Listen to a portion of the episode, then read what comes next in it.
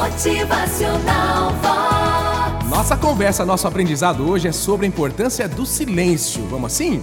Pense em alguém que seja muito, mas muito poderoso.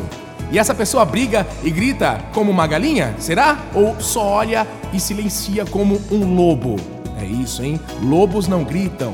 Eles têm a aura de força e poder. Ficam observando em silêncio, planejando. Quem evita dizer tudo o que tem vontade raramente se arrepende por magoar alguém com palavras ásperas e impensadas. Exatamente por isso, o primeiro e mais óbvio sinal de poder sobre si mesmo é o silêncio em momentos críticos. Se for uma discussão que já deixou o terreno da razão, quem silencia mostra que já venceu, mesmo quando o outro lado insiste em gritar a derrota do outro. Lembre-se de que há momentos de falar e há momentos de silenciar. Responda com silêncio sempre que for necessário. Então é mais um dia de experiências aí na sua família, no seu trabalho. Pense bastante aí. Quando que você tem gritado demais e precisa aprender a silenciar? Pense nisso. Motivacional